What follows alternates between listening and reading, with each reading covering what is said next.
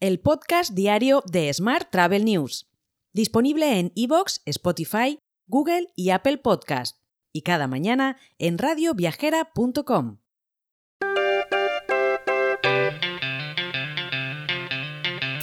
Saludos y bienvenidos, bienvenidas un día más al podcast de Smart Travel News, edición 1179 del viernes 12 de mayo de 2023. Hoy es el Día Internacional de la Sanidad Vegetal, por algún motivo. También es el Día Internacional de la Enfermera, el Día Internacional de las Mujeres Matemáticas, el Día Mundial de la Fibromialgia y del Síndrome de la Fatiga Crónica y también es el Día Europeo de las Pymes. Esta semana nuestro patrocinador es Melia Pro. Descubre la experiencia Melia para ti y para tus clientes con Melia Pro, su plataforma para agentes de viajes.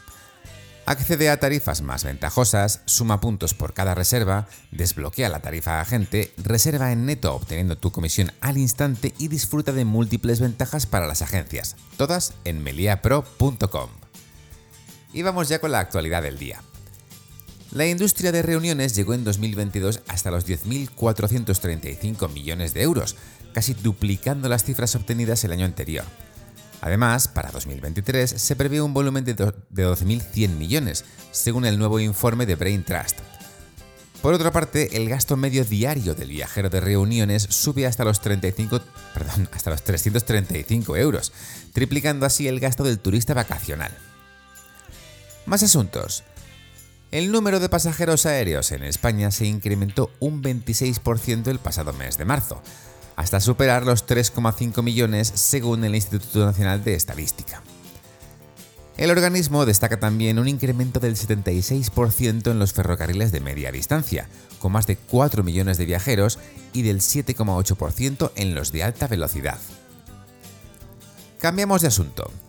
El consejero delegado de IAG, Luis Gallego, ha adelantado que el holding de aerolíneas ha presentado el acuerdo con Air Europa a la Comisión Europea para conseguir su aprobación y concluir así la famosa compra de la aerolínea. El gobierno ha asegurado que hará un seguimiento de la compra para que no provoque pérdida de conectividad en ningún caso. Mientras, la agencia de rating S&P Global ha revisado al alza la calificación crediticia de las emisiones a largo plazo de Amadeus, concretamente de BBB- a BBB. Con estas revisiones al alza, Amadeus vuelve así a la misma calificación crediticia que tenía con anterioridad a la pandemia. Hoy también te cuento que Emirates ha comprometido 200 millones de dólares para financiar proyectos de investigación y desarrollo centrados en reducir el impacto de los combustibles fósiles en la aviación comercial. Se trata del mayor compromiso individual de una compañía aérea en materia de sostenibilidad, con fondos que se desembolsarán a lo largo de tres años.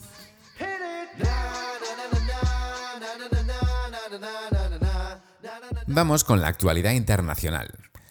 La inteligencia artificial ha sido el tema central de la conferencia sectorial de Expedia celebrada en Seattle.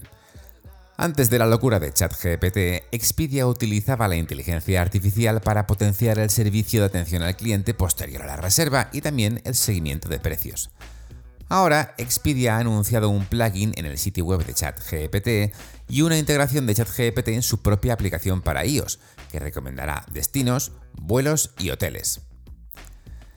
Seguimos con inteligencia artificial. Airbnb se echó atrás para ser uno de los primeros con un plugin chat GPT, según ha compartido la propia empresa. Su CEO, Brian Chesky, explicó que considera que la interfaz no es del todo adecuada para los viajes, ya que la interfaz correcta para los viajes debe ser multimodal. Es un medio rico en fotos, en vídeos y es mucho más inmersivo. Por su parte, Carson Wagon Lead Travel se ha asociado con Booking.com for Business para ampliar la oferta que le brinda a los clientes de pequeñas empresas. Esto incluirá descuentos en las tarifas de viajes de negocios, acceso a premios de afiliación de una variedad de programas de fidelización de terceros y asistencia gratuita a agentes de viajes 24 horas al día, 7 días a la semana.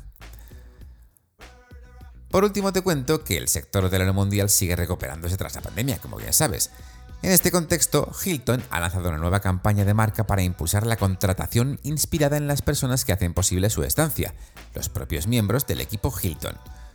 Puedes ver el vídeo completo en nuestra newsletter diaria.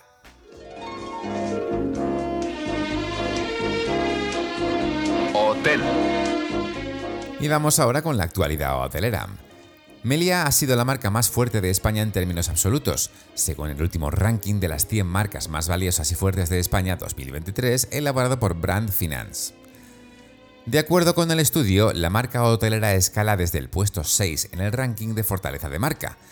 Además, las mejoras en ocupación y precios han impulsado los ingresos de Melia un 46% en comparación con 2022, superando así los ingresos del mismo periodo de 2019.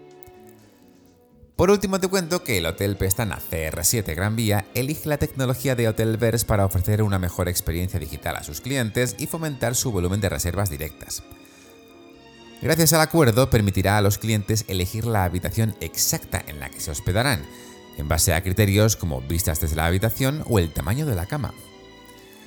Te dejo con esta noticia. El lunes, por supuesto, volvemos con más historias sobre el turismo. Hasta entonces, muy feliz viernes y feliz fin de semana. Si quieres apoyar este podcast, déjanos tus valoraciones y comentarios en Spotify, Evox o Apple Podcast.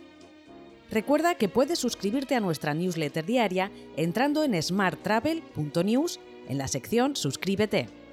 También puedes recibir un mensaje con este podcast y los titulares del día directamente en tu WhatsApp.